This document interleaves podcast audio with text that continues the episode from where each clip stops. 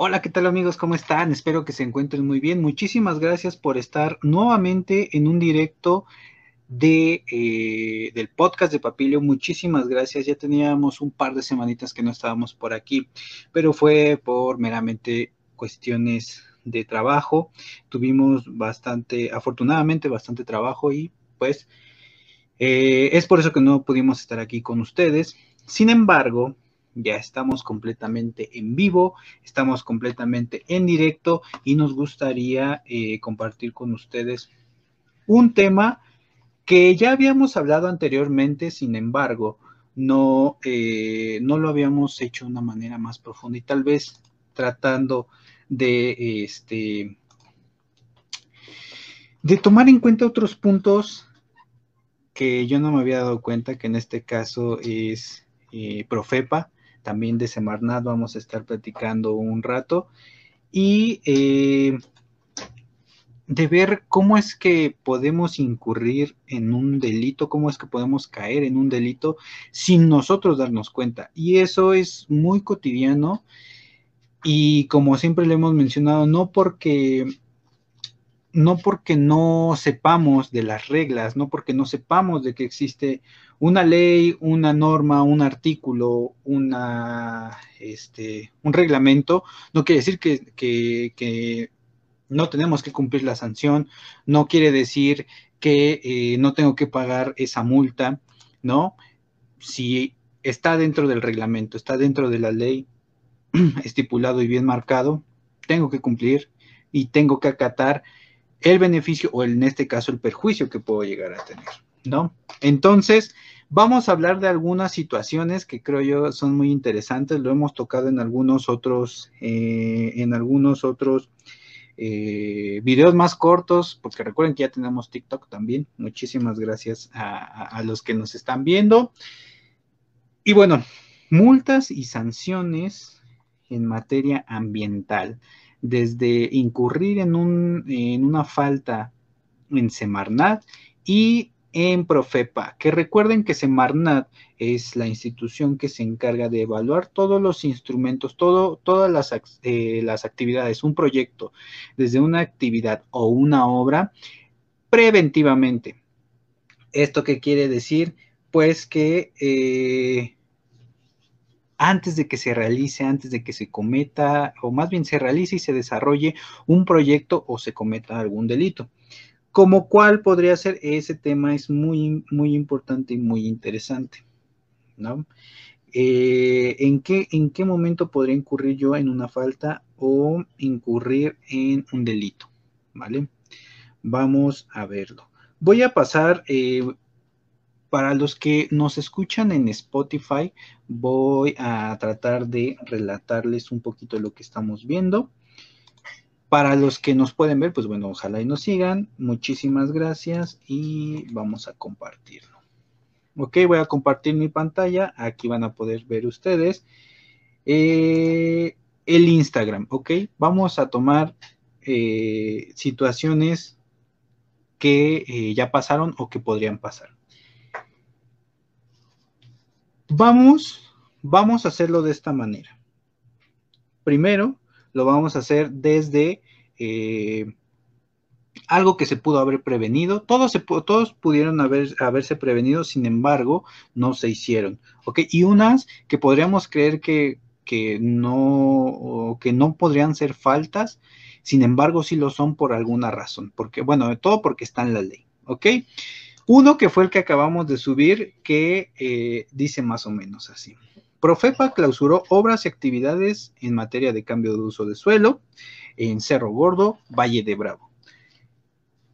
Recordemos, y esto es un punto importante, que en el artículo 28 de la Ley General de Equilibrio Ecológico y Protección al Ambiente, la LEGEPA por sus siglas, al igual en, eh, al igual en su reglamento en materia de impacto ambiental en el artículo 5, nos menciona que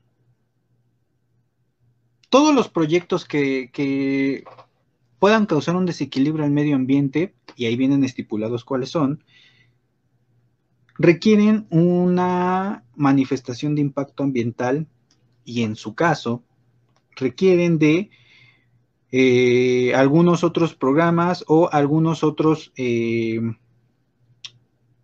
algunos otros, ah, se me fue la palabra,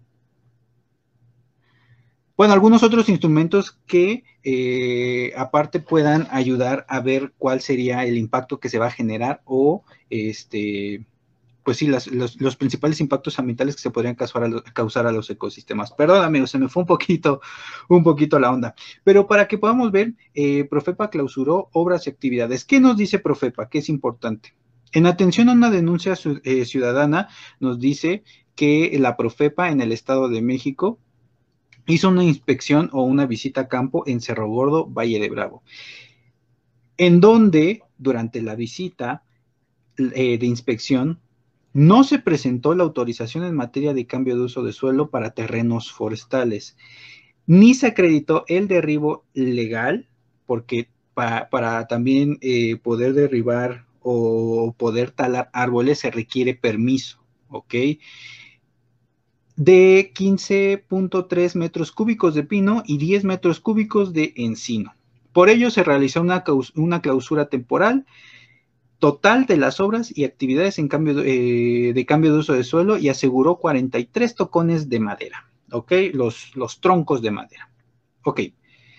Ah, la Profepa da seguimiento correspondiente a todas las denuncias ciudadanas de cambio de uso de suelo. Aquí hay puntos importantes y relevantes a considerar.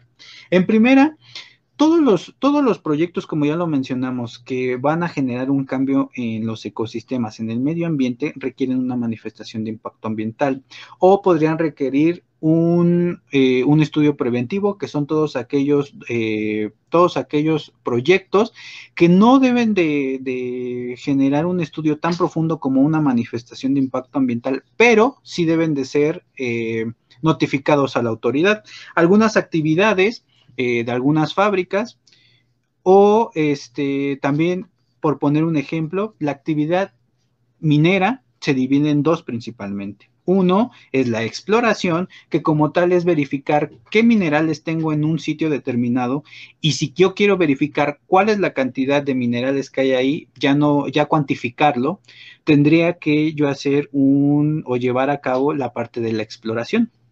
Y esto no requiere una manifestación de impacto ambiental, pero sí requiere, porque hay una norma, la NOM 120 Semarnat 2020, nos menciona que requiere un estudio preventivo donde se describan las acciones que se van a llevar a cabo dentro de este programa de exploración minera o minero y no necesita una manifestación, ¿ok? porque ahí voy a notificar y porque podríamos decir que es un impacto menor, entre comillas, porque recuerden, siempre recuerden y siempre tomen en cuenta que todos los proyectos son distintos, cada uno es a pesar de que se parezcan, no van a hacer lo mismo, no van a tener la misma respuesta ni la misma contestación, ni se van a llevar a cabo de la misma manera, a pesar de que eh, hablemos de minería, a pesar de que hablemos eh, de hoteles, a pesar de que hablemos de carreteras, vías férreas, de lo que ustedes quieran, nunca va a ser igual, nunca va a ser igual porque no, no, va a ser el mismo impacto, no va a ser el mismo ecosistema, no van a ser las mismas leyes que van a regir a ese proyecto. ¿Ok? Bueno, me desvío un poquito. Pero, este, todos los proyectos van a requerir una manifestación de impacto ambiental. Ahora, nos menciona que en cambio de uso de suelo, el cambio de uso de suelo forestal ¿ok? De terrenos forestales a cualquier otro terreno comercial, habitacional, cualquier otro, requiere un estudio técnico justificativo, en el cual se va a mencionar de manera más detallada los impactos que se va a generar al ecosistema y sobre todo que no se va a poner, que no se va a comprometer la dinámica que se está llevando a cabo en ese sitio. ¿En qué sentido? En que la filtración de agua, en que no hay, por ejemplo, una especie en peligro de extinción en ese sitio. Imagínense, imaginemos un mundo, este, un mundo, una situación en la que eh, solamente hay una pequeña población de alguna, de alguna planta y vamos a ir a, acabar con todo ese sitio.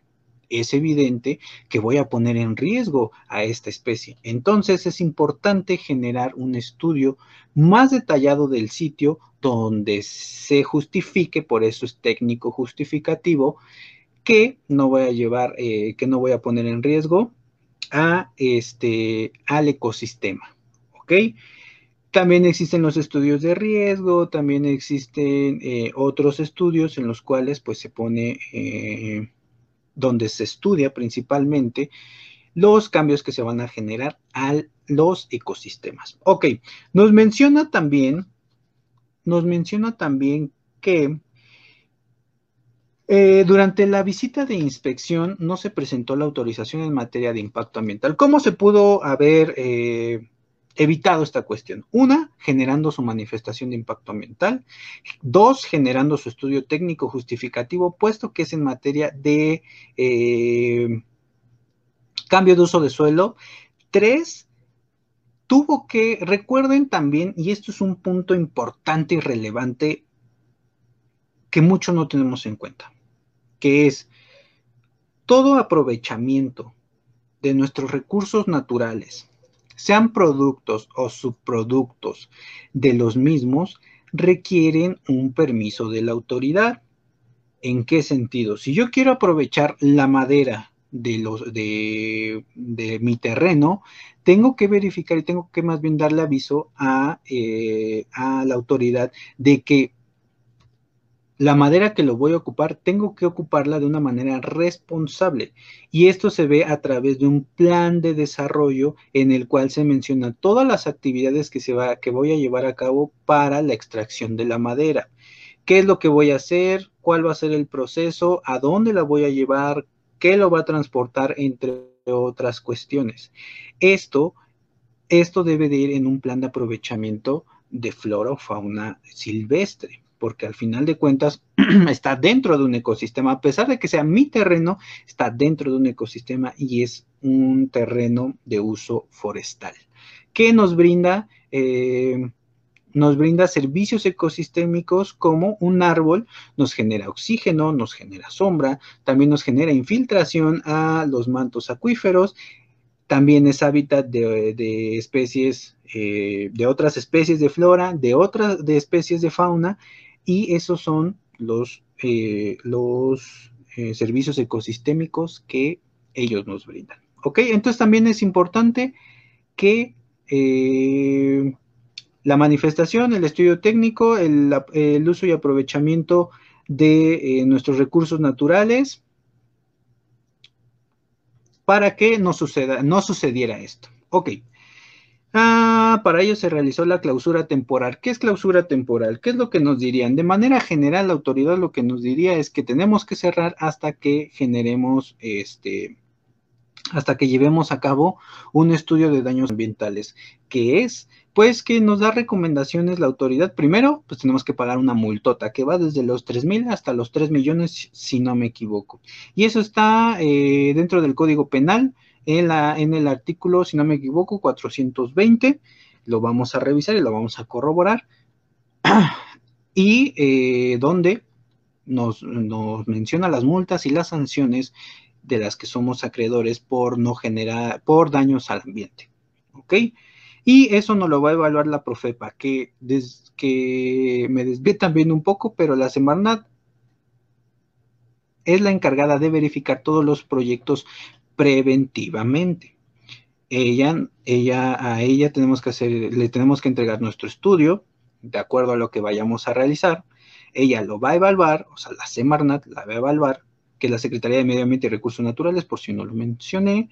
Ella lo va a evaluar y emitirnos una respuesta antes de generar cualquier obra o actividad. Actividad minera, actividad agropecuaria, actividad pesquera, o alguna obra, una infraestructura como tal, una carretera, una casa, un hotel, etcétera. Ok. Y la Profepa se encarga de verificar ya en campo todos los proyectos que se están llevando a cabo. Absolutamente todos los proyectos que se están llevando a cabo. Esto como lo hace, pues eh, a través de eh, los especialistas en campo, que verifican precisamente que todo se esté llevando a cabo. ¿Qué es lo que pasa? Van a tu obra, te piden tus documentos, entre ellos la manifestación de impacto ambiental o, de acuerdo a lo que estés haciendo, te pide, eh, te pide que les muestres tus permisos ambientales, la manifestación, el estudio técnico y verificar que estás dentro de lo manifestado en tu documento. Que si tú dijiste que vas a ocupar un cuadro de 10 por 10, ellos, ellos verifican que ese cuadro de 10 por 10 esté, eh, que no te hayas pasado y que no tu cuadro que no sea un 11 por 12. ¿Ok? ¿Me explico? A eso se, a eso se dedican. a que todos los procesos que tú dijiste que ya fueron evaluados y autorizados, se estén llevando a cabo. Ok, ya nos atoramos bastante en esta, así que vamos a continuar. Entonces ya vimos qué es lo que pasó, cómo se pudo prevenir y probables multas y sanciones. Ok, vamos a ver rapidísimo las imágenes. Aquí ya está eh, el evaluador en campo, verificando que, eh, pues sí, se cometió, se cometió eh, un delito ambiental. Él está evaluando el daño que se generó así se encontró, así se encontró el sitio. Eh, pues estaban trabajando, se ve que estaban trabajando, los agarraron en la mera obra. Aquí ya están clausurando el sitio, ya están poniendo los, eh, las, estas estampas que, que, este, mencionan que está clausurado. No pueden ser violados estos seguros. Y también, ¿no? A, la evidencia que, eh, o a los troncos que evidencian que hubo ahí un, delito, ¿no? Este es uno y es muy interesante. Todo uso y aprovechamiento de los recursos naturales requiere un permiso ambiental. Esto lo tiene la, eh, la Secretaría de Medio Ambiente y Recursos Naturales. Ok, la Profepa solamente se encarga de verificar en campo que se esté llevando a cabo eh, que se esté llevando todo en orden y todo a cabo de acuerdo a nuestras leyes ambientales mexicanas vigentes y que eh, pues no se esté cometiendo un delito. ¿Ok? Este es otro caso. Eh, vamos a ver, la Profepa en Campeche, la Profepa de Campeche aseguró un tractor, un camión con sus dos remolques y 48.92 toneladas de carbón vegetal. Recordemos que el carbón en este caso el carbón vegetal, se obtiene de, eh, de troncos, de troncos que, sufren un proceso de como de deshidratación, por así llamarlo, y eh, después son vendidos, ¿no? Para que sea de uso comercial para el carbón en nuestras carnes asadas, etcétera. Esto que nos viene en operación para la prevención de los delitos, volvemos, es un delito si no cuentas con el permiso la Profepa en Campeche aseguró un vehículo tipo tractor y 48.92 toneladas de carbón vegetal por no acreditar su legal procedencia. Aquí, aquí se está llevando a cabo otro delito ambiental. ¿Por qué?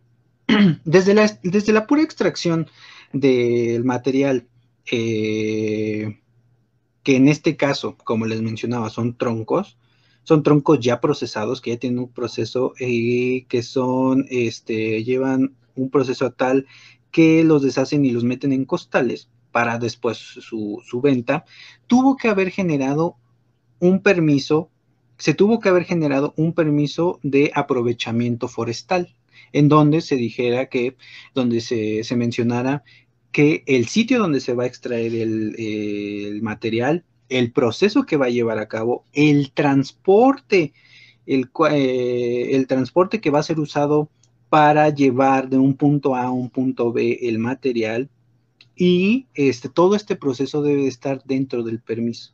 Se debe de pedir un permiso y en este caso el que lo transporta o la fábrica o la compañía que eh, transporta este material debe de contar con un permiso ambiental que nuevamente se pide ante Semarnat. ¿Ok?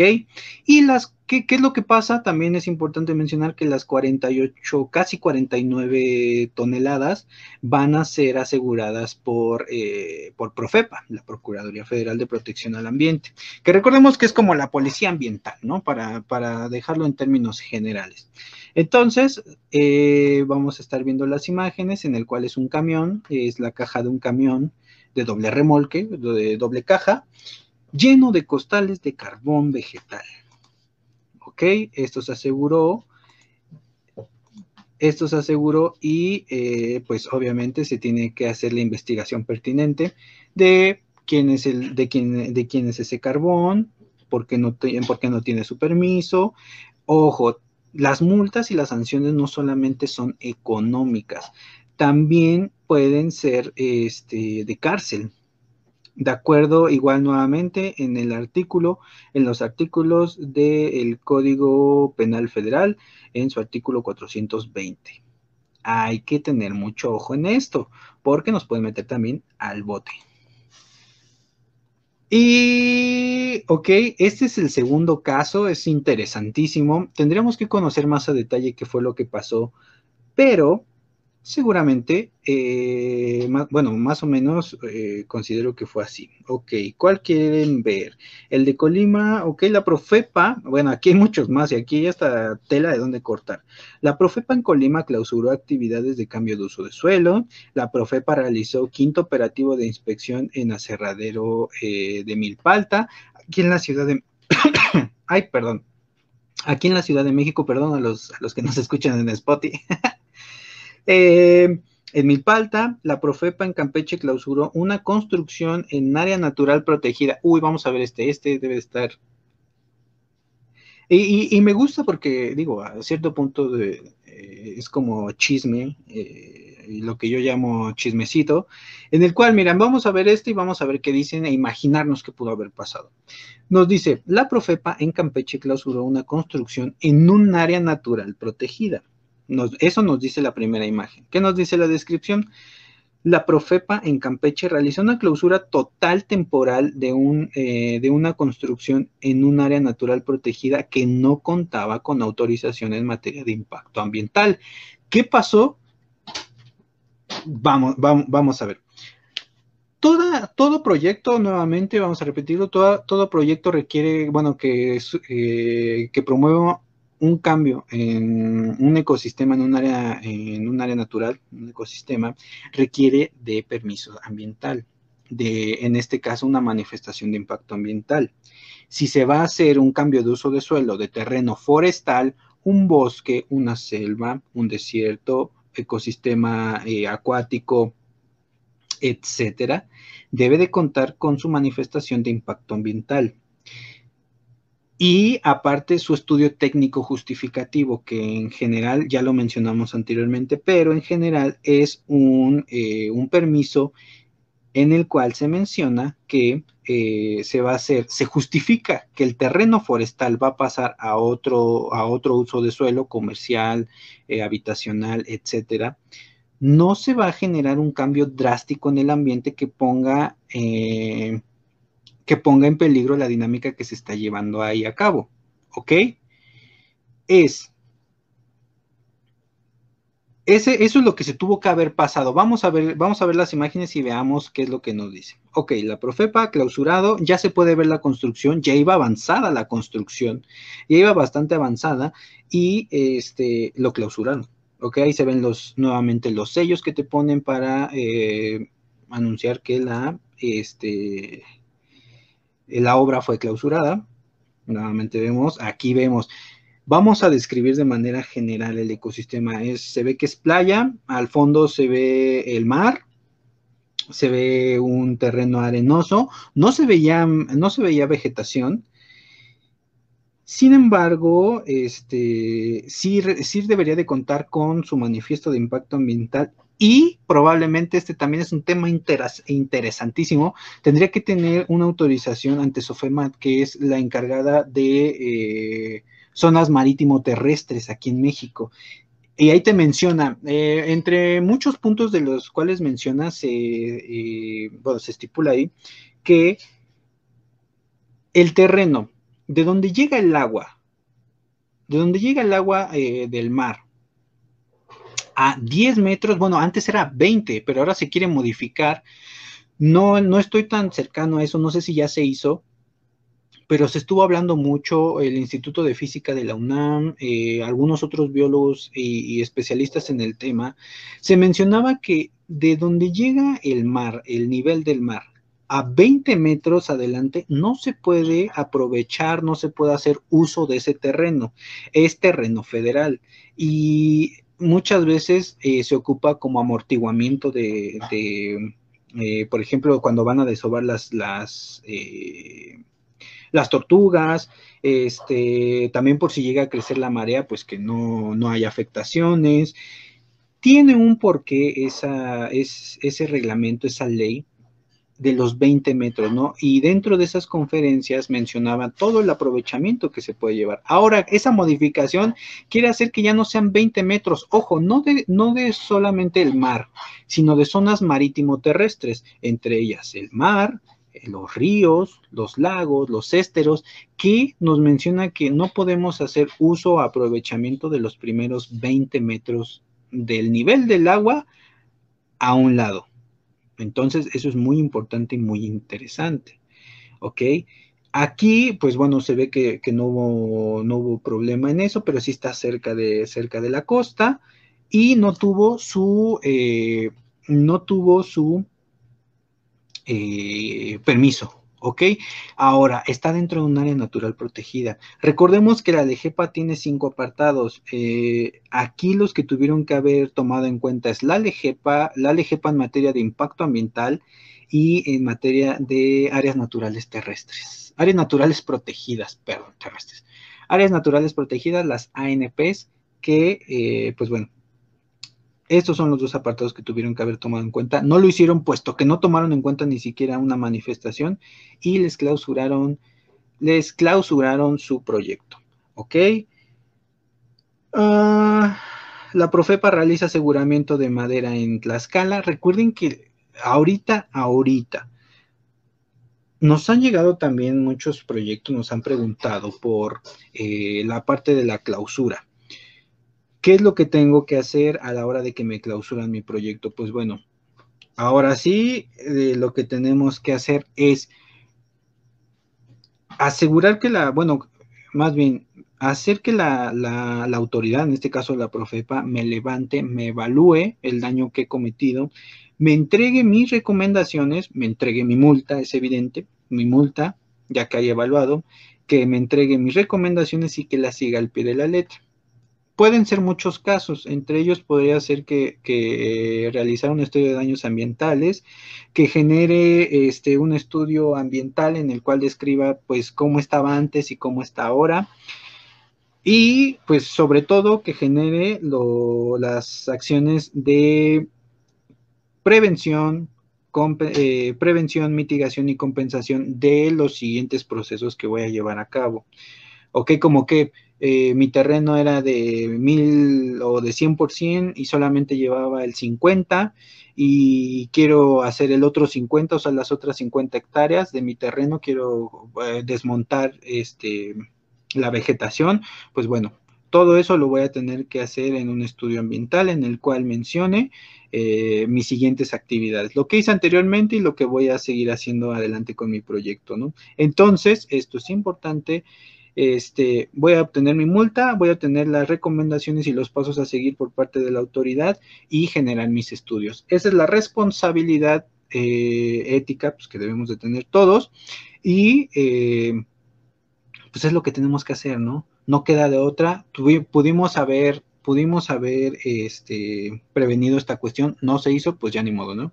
No es, no es como un ya ni modo, pero tenemos que aprender de eso.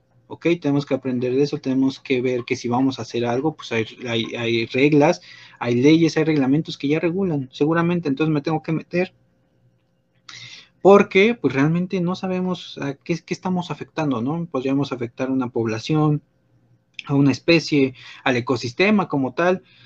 Entonces, lo tenemos que hacer. Discúlpenme.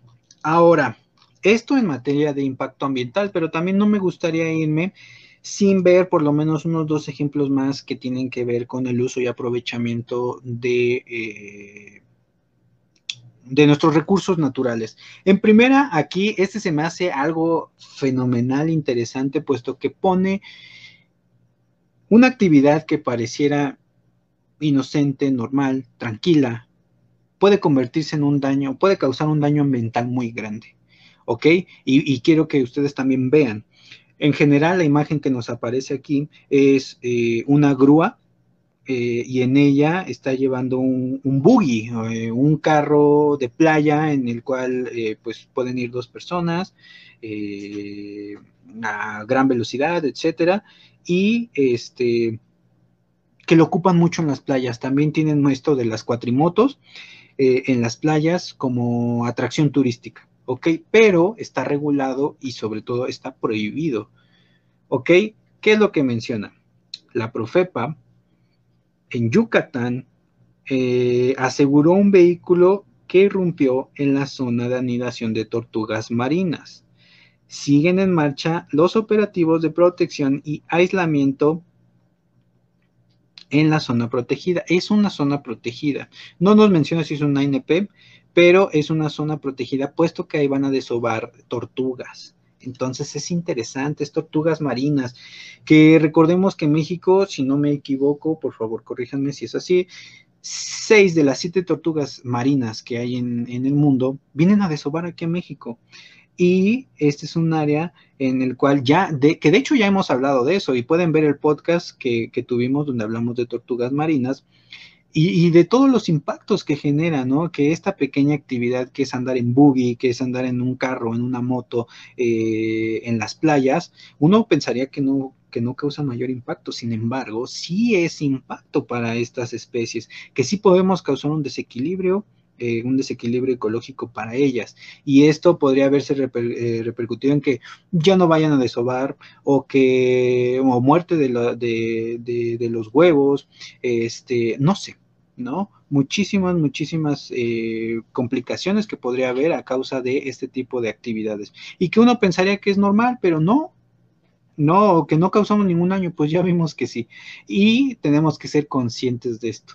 Nuevamente, también hay una ley que es la ley GEPA, eh, también la de áreas naturales protegidas, y también hay una norma, no recuerdo cuál es la norma, 132, no, no, mejor no me meto en problemas, y hay una norma que regula toda esta cuestión de eh, las tortugas marinas, ¿ok? Todo, lo, todo su uso, aprovechamiento, también su resguardo, todo... Eh, todo lo podemos encontrar dentro de esa norma. Lo podemos encontrar así, norma, tortugas marinas, y ahí seguramente lo encontramos.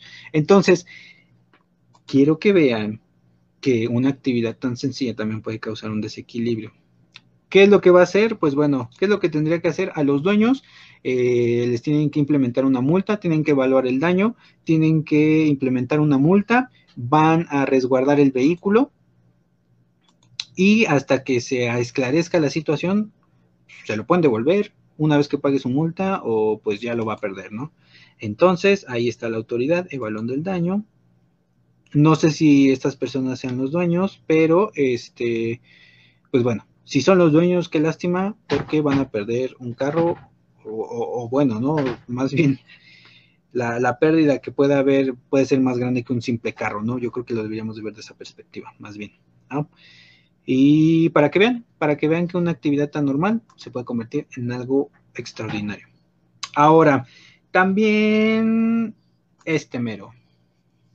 Por último, y para no hacer el podcast más largo, quiero que vean esta, esta, esta foto. Nos dice rescatado y al lado hay un cocodrilo gigantísimo y este pues se encuentra que está resguardado, ¿no? Vamos a ver qué es lo que pasó.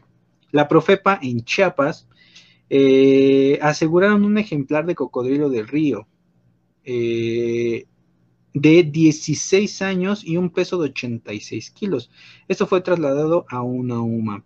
Ok, ¿qué fue lo que pasó? Fue rescatado, no sabemos qué fue lo que pasó con el cocodrilo, pero lo rescató la autoridad. Seguramente eh, se salió, si tenía un dueño y se le salió, pues pudo haber causado un daño, un impacto. Este, o seguramente se salió de un río, si hubo una inundación y se, perdió por ahí, fue vagando porque vio la posibilidad, pues aquí puede haber estado una, una cuestión. Pero les quiero presentar también estos que aquí podemos ver un camaleón. Quiero que vean, o sea, quiero que, vean, eh, quiero que vean esta, esta, esta situación que esta ya la vi. Nos aparece un sello de Profepa asegurado, es un camaleón, ahí aparece eh, la autoridad de Profepa y nos dice en Michoacán. Rescataron un camaleón velo, así es el nombre común del ejemplar. El ejemplar se encontró dentro de una caja en, eh, en una paquetería. Fue trasladado para una revisión de atención médica. Ahora, recordemos que si queremos tener mascotas exóticas, o sea, no convencionales como un perro, un gato, un pez, queremos tener una serpiente, un camaleón, geckos, pericos, que esos no se pueden.